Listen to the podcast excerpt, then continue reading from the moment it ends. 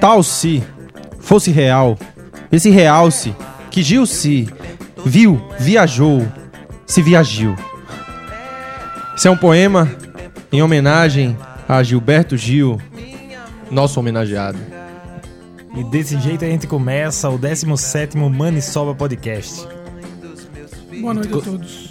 Boa noite a todos. Estamos aqui no estúdio com o Nivaldo. Tudo bom, Nivaldo? Tranquilo. E Igor Mochi. Beleza? Igor, o que, que você leu aí, cara?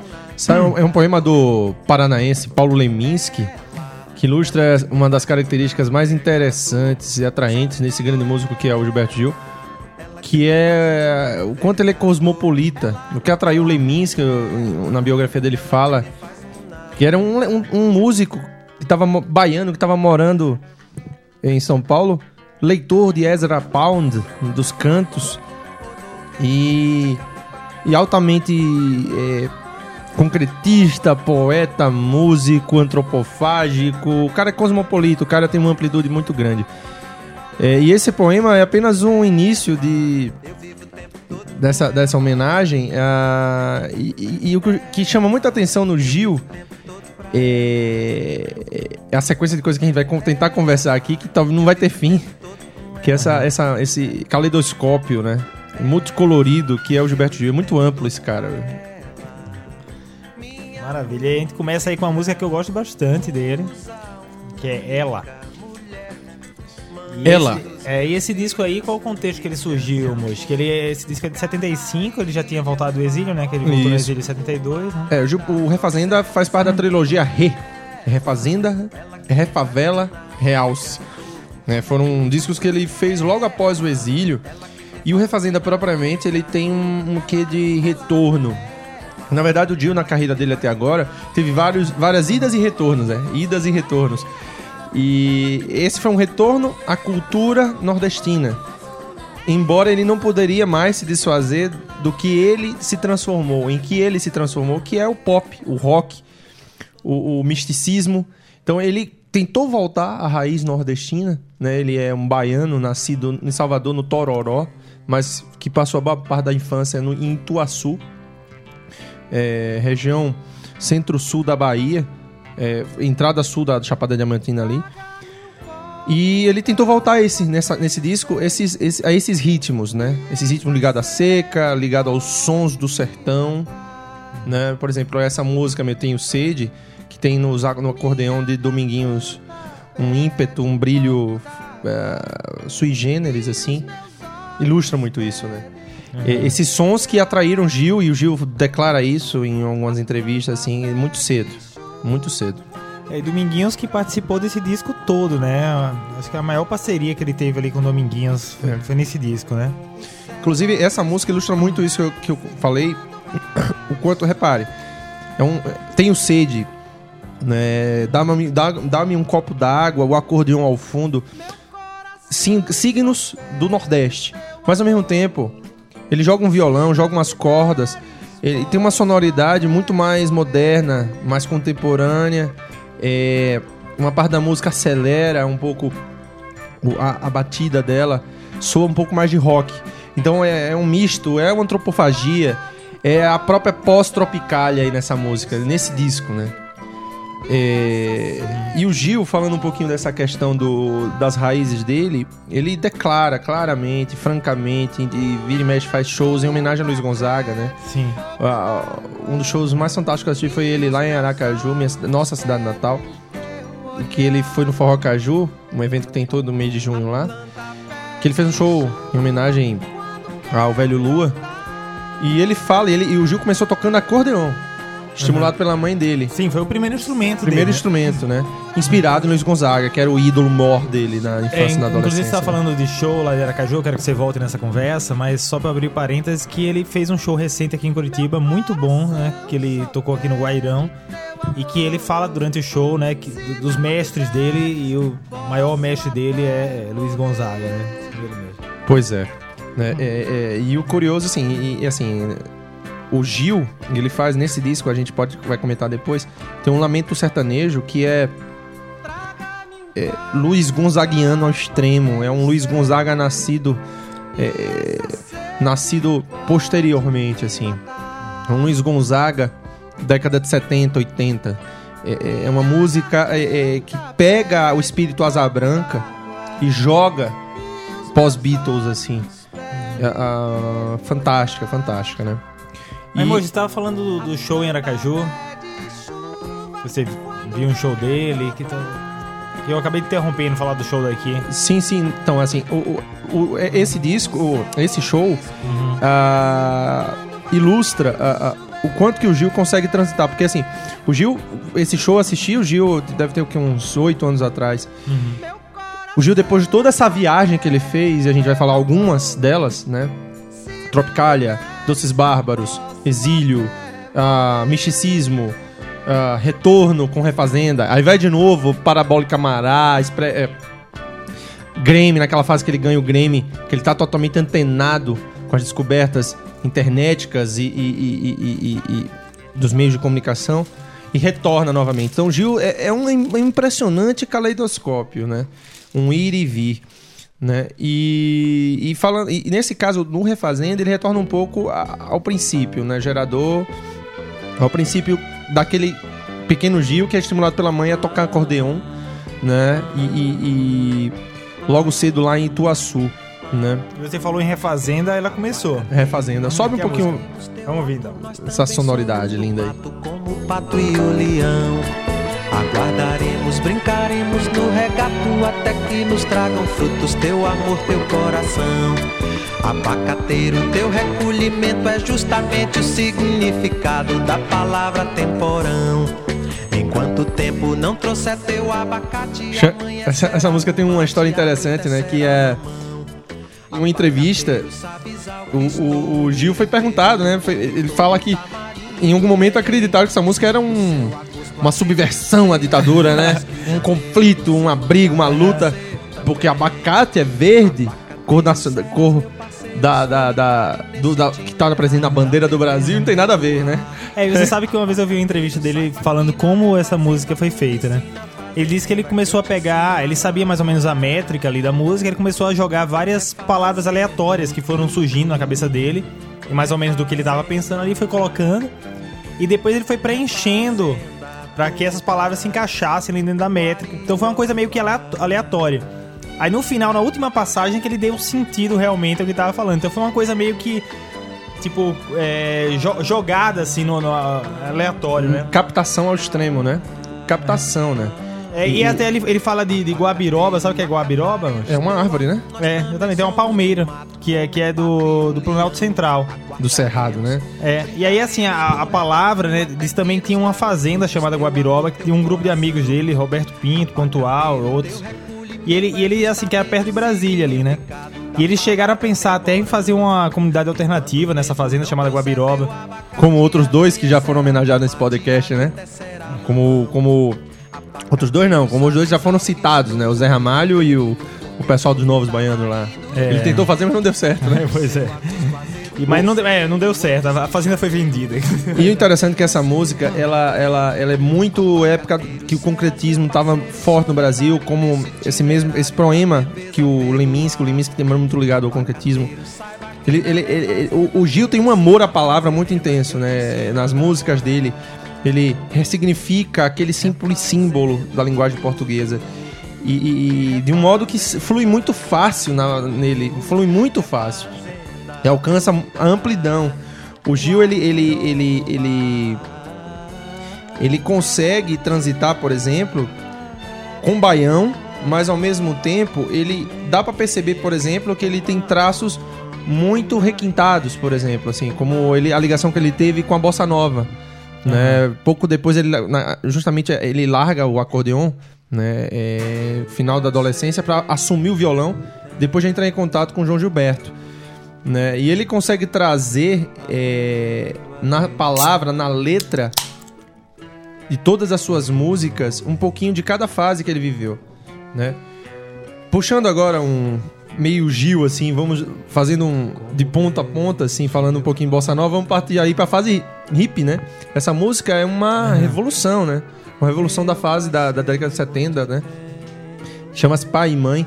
É uma música que é que tá- inclusive é muito moderna pela discussão que tem sido feita sobre questão homo, a união homoafetiva, a união homossexual, enfim. É, essa música fala do amor, da afetividade entre o mesmo sexo. Embora não fale de sexo, o Gil afirma muito claramente em sua entrevista, fala do amor, do afeto. Mas que a gente consegue. é, é, Isso é muito pós anos 70, né?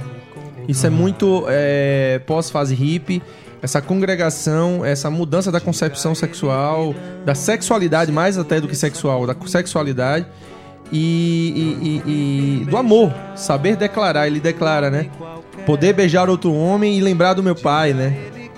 E, e ele fala que ele conseguiu, e o interessante é como a história foi favorável ao Gil nesse aspecto, que ele conseguiu falar uma ideia dessa em plena ditadura, né?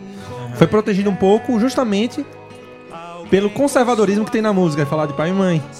Mas Sim. ele conseguiu mandar uma, uma imagem muito revolucionária. aí. É, ao mesmo tempo ele fala que os próprios pais dele, dele que morava em Vitória da Conquista, os pais, ele na, na época festejaram a canção e viram E é como lindo, uma, né? homenagem. Com certeza, com bonito. certeza.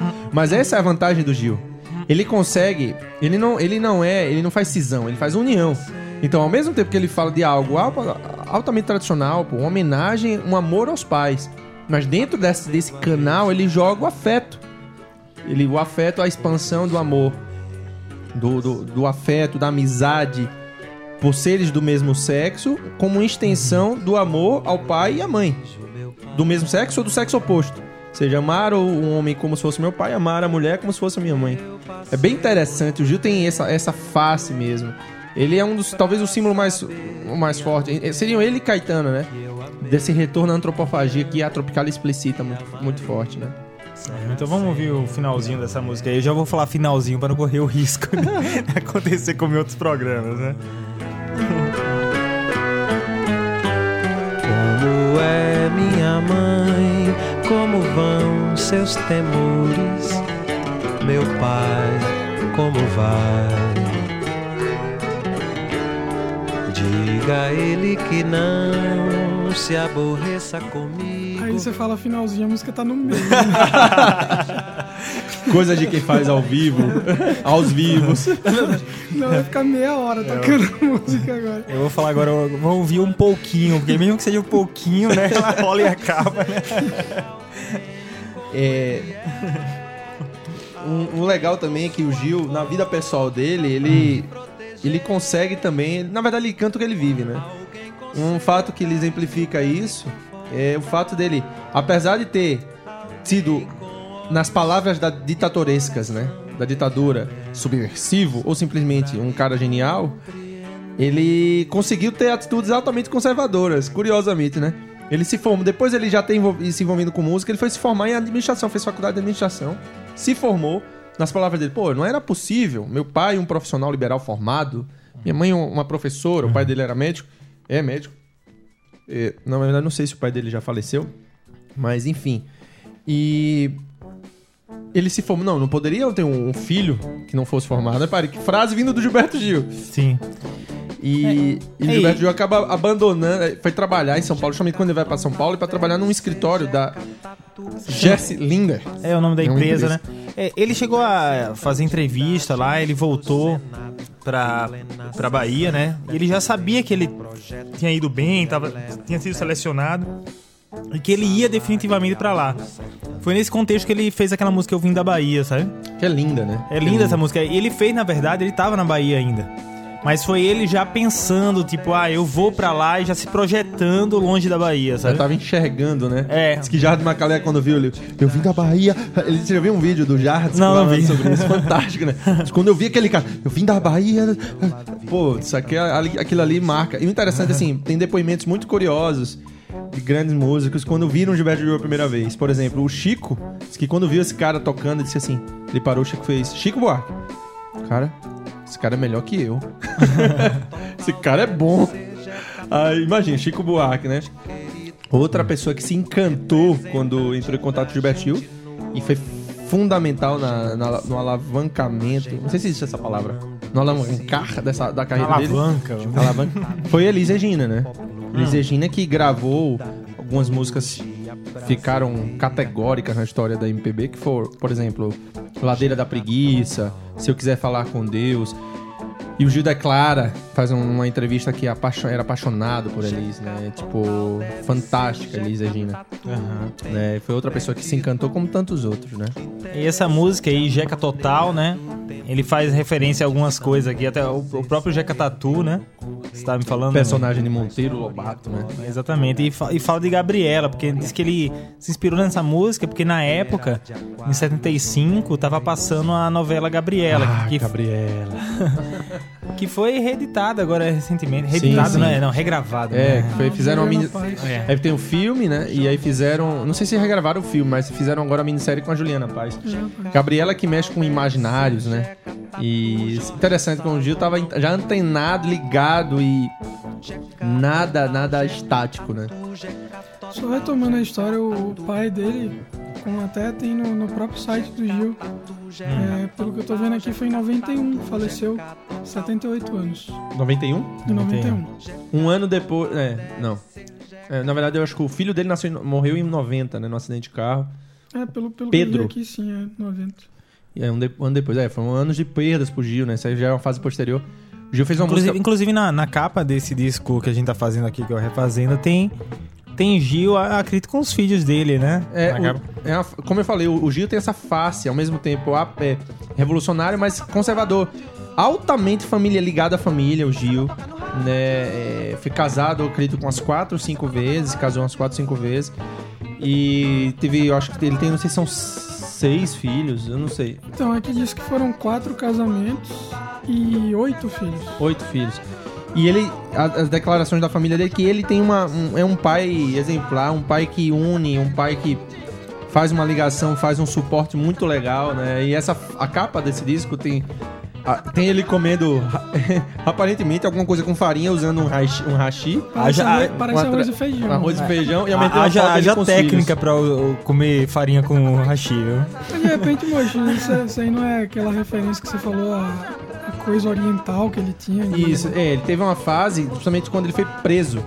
Que ele. ele o Gil, assim, é, ele faz do, lim, do, lim, do limão uma limonada, né? Do, do amargo uma coisa produtiva. Caipirinha. né? Uma caipirinha. Caipirinha, caipirinha. fica mais. agora, agora, antes de você continuar isso aí, cara, eu quero comentar sobre essa música que tá tocando aí. Essa Fala. que tá tocando no rádio, que eu gosto pra caramba. Eu não quero correr o risco de aumentar ela e ela acabar, né? então vamos rolar um pouquinho, depois eu vou fazer um comentário dela, depois você volta com essa história aí. Só-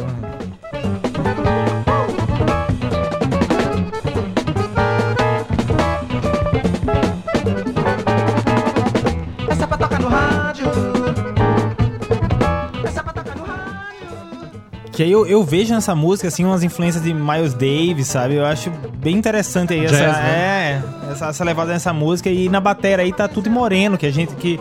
Fez o, o disco de Jardim. O Jazz Macalé tava, tava lá, tudo moreno também, tudo ali da, do, da mesma, do mesmo grupo, né? Essa música, assim, que ela foi composta em 73, mas foi gravada nesse disco em 75. E depois ela foi gravada também naquele disco com Gil e Jorge, que é o Ogum Xangô. Ogum que é um Xangô. disco muito bom também, de repente um bom candidato pra gente fazer. Ah, então, sim. até falando dessa ligação de, de Gil e Jorge Ben. E na- no disco Ogum Xangô, ele- eles fizeram tipo uma jam, assim, de 7 minutos da música. O que até fica mais interessante com essa música, essa pra tocar no rádio, seria tipo uma música inviável tocar no rádio, vamos dizer assim. É, Sete minu- minutos de música. né? E é uma crítica aí, assim, uma crítica ao mesmo tempo, uma, uma, uma ligação com a- o quanto que o rádio tinha de importância na cultura nacional naquela época, né? Sim. Que era é, a, música, o rádio tava, tava no cotidiano, tava enraizado, incrustado no dia a dia, na mente, na voz, nas conversas das pessoas, nos bares. Era muito forte a ligação com o rádio, né? É, que talvez se for é o equivalente ao que é a internet hoje, né, pra gente. É, isso finaliza o, o primeiro lado, eu vou girar aqui. É. Então, E, e moço. então, voltando, é, aquela questão do, do, do, do Gil, e o pior é que eu me perdi. Enfim. Mas assim, é, então o Gil, ele tem, ele tem uma fase curiosa, assim, que ele sai do acordeon, parte pro violão com 17, 18 anos, é descoberto, aí muito influenciado por João Gilberto, Dorival Caymmi, e aí Elisa descobre e, e a coisa alavanca, né? Final da década de 60 vem a Tropicália, né? Toda a sua revolução, né? Pouco depois, pouco depois dele conhecer, né? O Caetano, a Gal e a Betânia, né?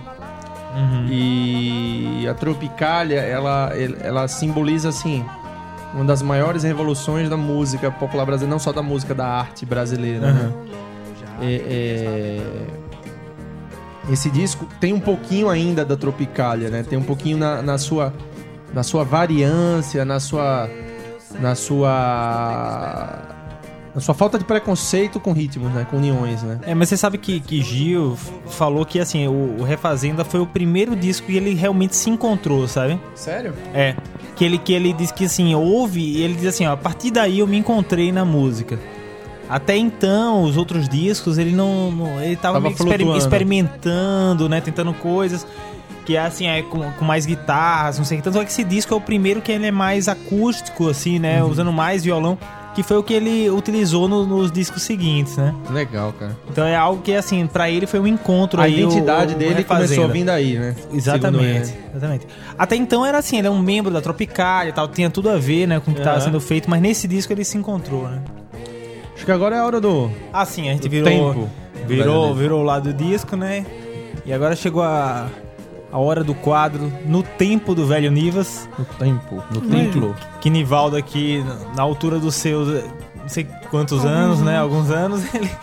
Ele relembra, né, fatos, né, que aconteceram em 1975. Ele tava reclamando comigo que é o terceiro disco de 1975. terceiro? Na verdade é o quarto disco. É o quarto já Sério? disco? três, esse é o quarto. Agora, Sério, ô, Nivaldo, pra, pra, pra, tipo, é, provocar a sua memória aqui, né? Ah.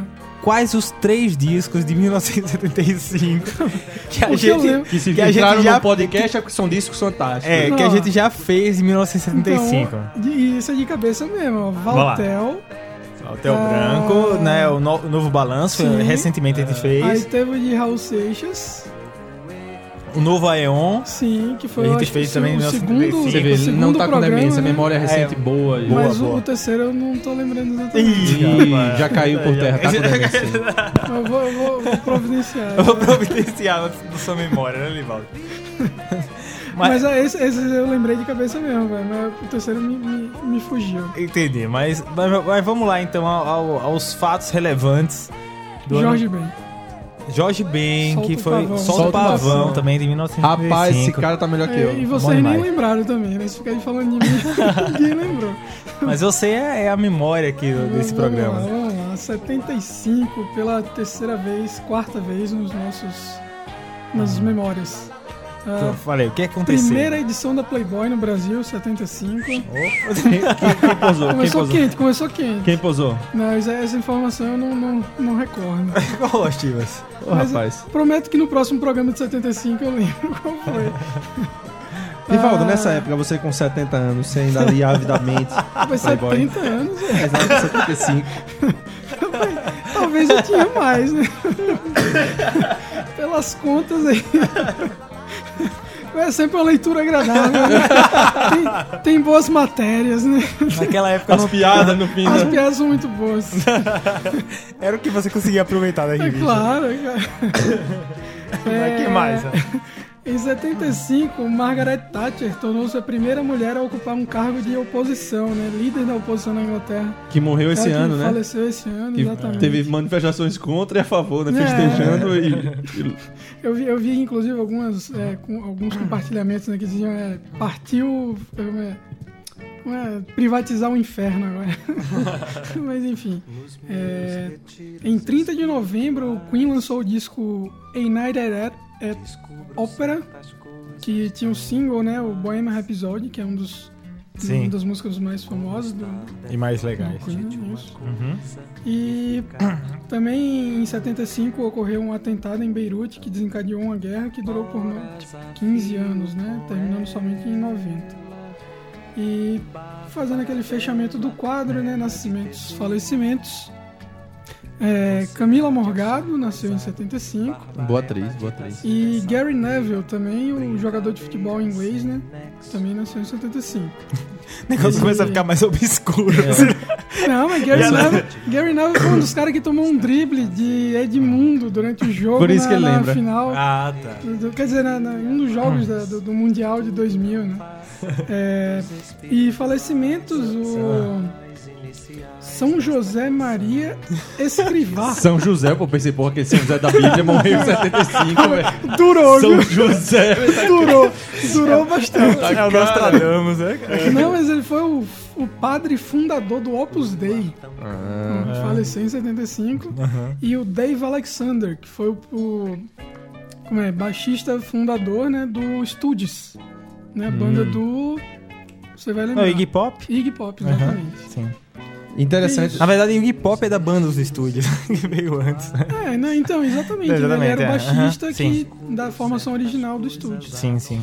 Que recentemente eles tocam com o Mike Arm, eu acho, na, na- no, no baixo. Né, isso aí se conhece. É, falar, é- em estudos é da década de 70 também, né? Sim, sim. O curioso, é, o curioso é, é o seguinte, que nessa década, você falando de um personagem da música internacional, o Gil, na ilha... Ele Conjunto de música. É, enfim.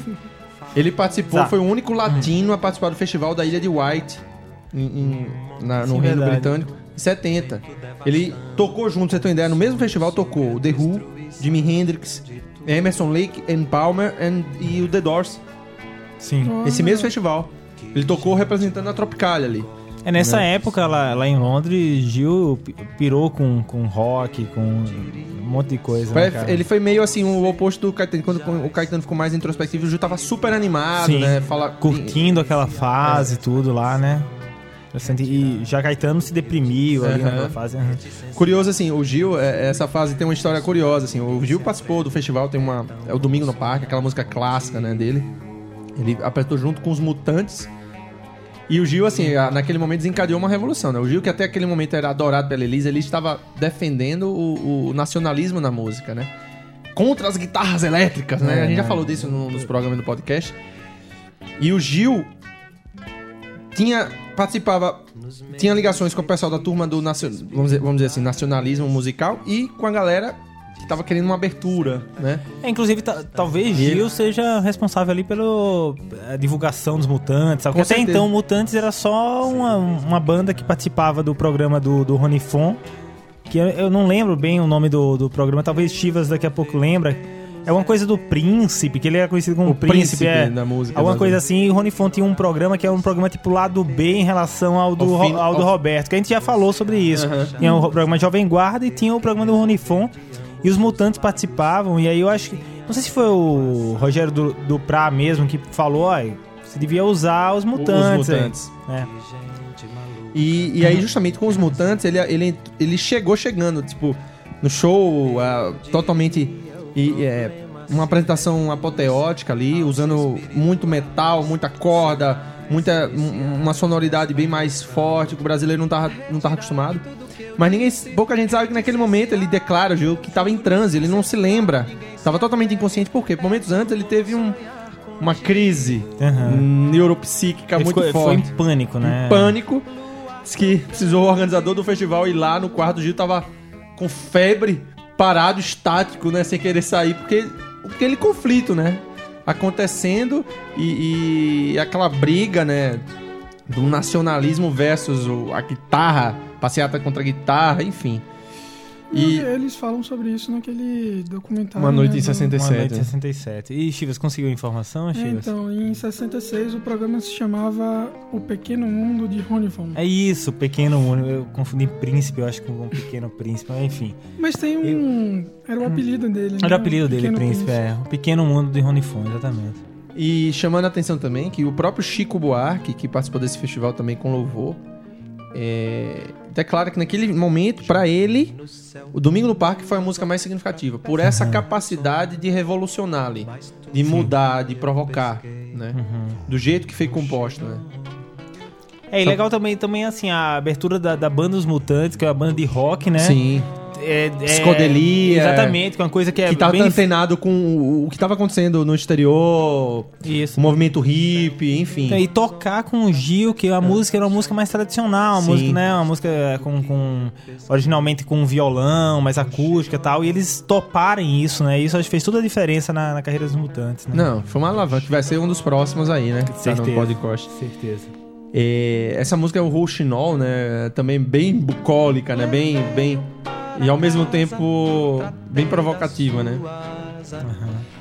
É, e o curioso, assim, o Gil fala que foi um corte muito grande ali, porque até aquele momento a Elis tinha sido símbolo do, alavan do alavancar, da- da- do catapultamento, né? Depois diz que a Elis foi meio indiferente, justamente depois dessa, dessa provocação do Gil com essa música, né? E Gil que também protagonizou um Explique momento... mais essa provocação aí dessa música hoje. Não, a provocação do Domingo do Ah, Parque, desculpa, né? desculpa. Do Domingo do Parque. hoje.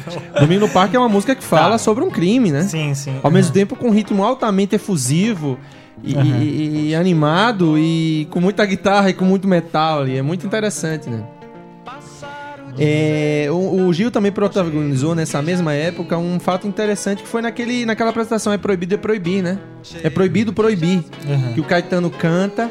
Vocês não estão entendendo nada! Vocês não estão entendendo nada! Aquela frase ficou pra, pra posteridade, né? O quanto que o, Gil- o Caetano fala isso na entrevista, o quanto que aquilo que eles estavam fazendo era mobilizador de uma estrutura centenária, talvez, cultural, não só musical. E eles estavam. Aquilo ali, aquele show foi uma reação. Foi quando eles sentiram a- a- o contragolpe. Né? E o Caetano fala que ele não estava preparado para isso. Já o Gil já, tava, já tinha um instinto que ali poderia vir uma reação muito forte, que acabou é, ficando muito mais claro com o exílio para Londres, né? Bem interessante isso. Diz que esse show foi. Eles foram. Jogaram paus e tomates neles, assim. Quase inundaram o palco de, de, de agressões, assim. Essa é Lamento sertanejo. Lamento Sertanejo, cara. Essa, que- essa vale a pena Com escutar certeza. um pouquinho, né, Luiz? Gonzaga, eu Um pouquinho acredito que. Pegando do começo, pra não, Eu não sei, nenhum né, risco. é- É, eu não sei se Luiz Gonzaga declarou alguma coisa sobre essa música, mas assim, eu acredito. Isso aí é uma homenagem, uma homenagem apoteótica ao Velho Lua, sabe? Assim, ao, a- não só a ele, mas toda a cultura que Luiz Gonzaga fundou, né? Cantar a dor de uma maneira bela que vem do Nordeste, né? É, eu não vou nem falar, senão eu vou chorar que nem ele fala na música aí, velho. Eu quase não tenho amigo. Eu quase que não consigo ficar na cidade sem viver contrariado.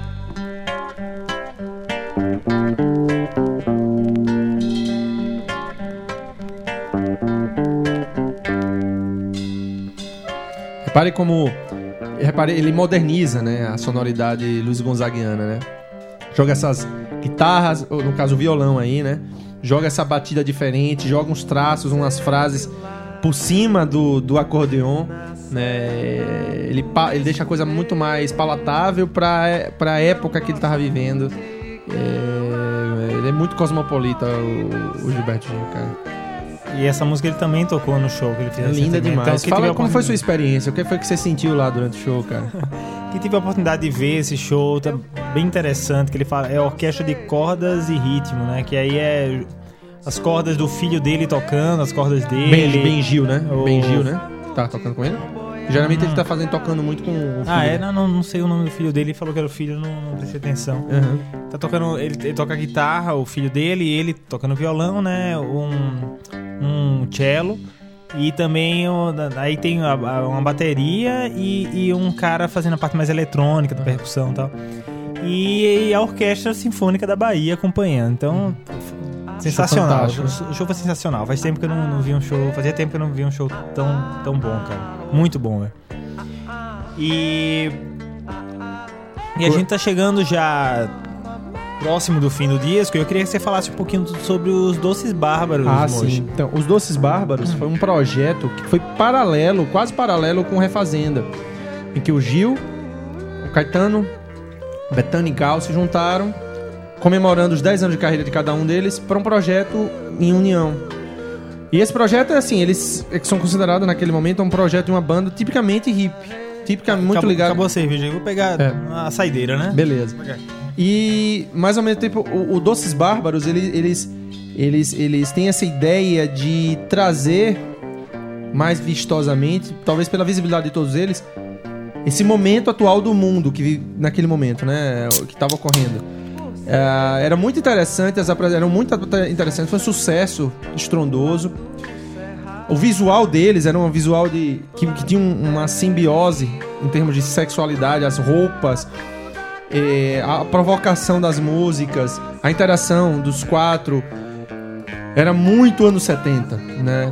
As letras fantásticas. Curioso, né? foi um show de extremo sucesso, mas eu, eu acredito que não durou nem um ano, né, Nivaldo? Não sei se você se lembra disso. Mas os Doces Bárbaros é uma ligação, inclusive, que tem com o sul do Brasil, onde a gente está residindo atualmente, que os Doces Bárbaros acabaram em Florianópolis, né? O Gil, ele foi pego com um pouco de maconha. E a declaração do delegado foi curiosa, tem até na internet isso. É, o Gilberto Gil, famoso compositor e poeta e, enfim, foi pego em flagrante delito com a erva maldita. Aí, vamos né? O curioso é que, assim, isso simboliza muita coisa. Primeiro, a ditadura tá começando a enfraquecer. Se isso fosse alguns 5, 6 anos antes, Aham. Tipo, não ia ter declaração pra explicar nada. E o Gil provavelmente talvez não sei nem se estaria vivo. Ou seja, eles já explicam. Dois, o, o- o Gilberto Gil, a, a réplica do Gilberto Gil, ele fala, não, porque eu sou um pai de família, cinco, tenho cinco filhos. Não me lembro se ele falou que isso, que eram cinco filhos, mas tinha filhos, né? É, ou seja, explicitando aí, na entrevista a liberdade individual dele. Três, ele não foi exilado, não foi torturado, não foi mandado por um hospício que embora aparente assim é, seria curiosamente um sinal de abertura mas embora ainda uma restrição muito grande uma repressão muito grande e nesse nessa experiência que ele compôs aquela música Sandra que é uma música em homenagem à esposa dele e ele explicita metaforicamente a experiência que ele teve no hospício na, na casa de recuperação né Falando Mas- em Sandra, eu queria que você falasse um pouquinho sobre a Drão, que é, Drão, é Drão, um é- dos maiores sucessos de É, Gil, né? que é outra música em homenagem a ela né Sim. Drão é Sandrão né É, exatamente. É uma música eu- de, de despedida, talvez uma das músicas mais lindas de despedida, né?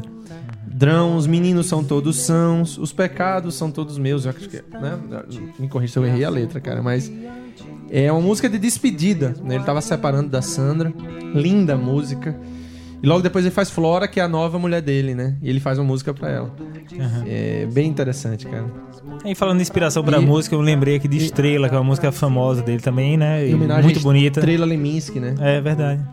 E assim, só voltando em relação a, a- a Doces Bárbaros, eles, eles tinham o ideal, assim, esse Doces Bárbaros, ele barbarizar usando princípios aparentemente é, que não são, é, não são vistos no arquétipo da guerra, que é o amor, a amizade, né, a interação.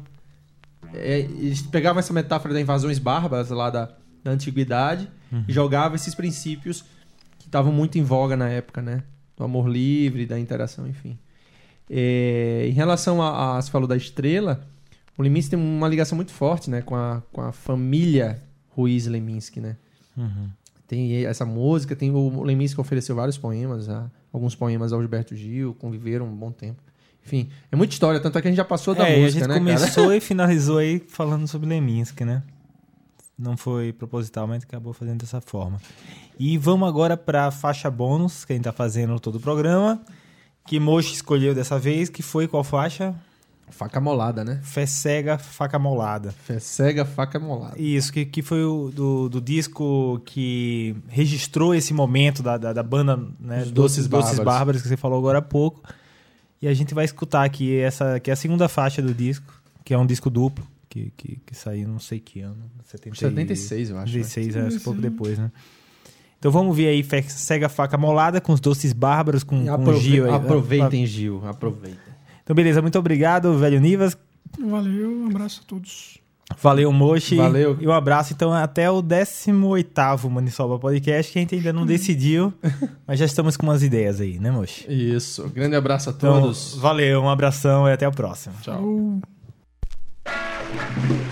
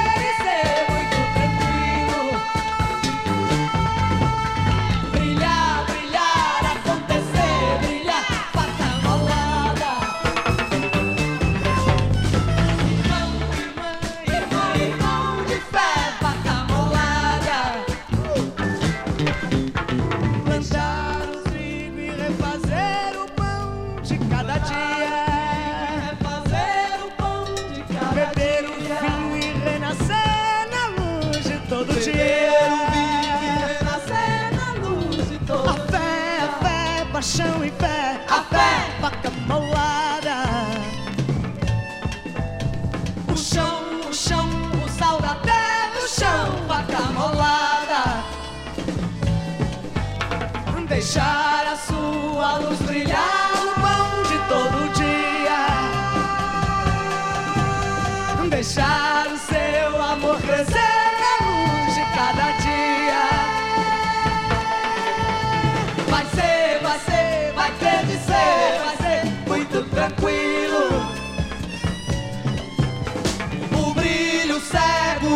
show.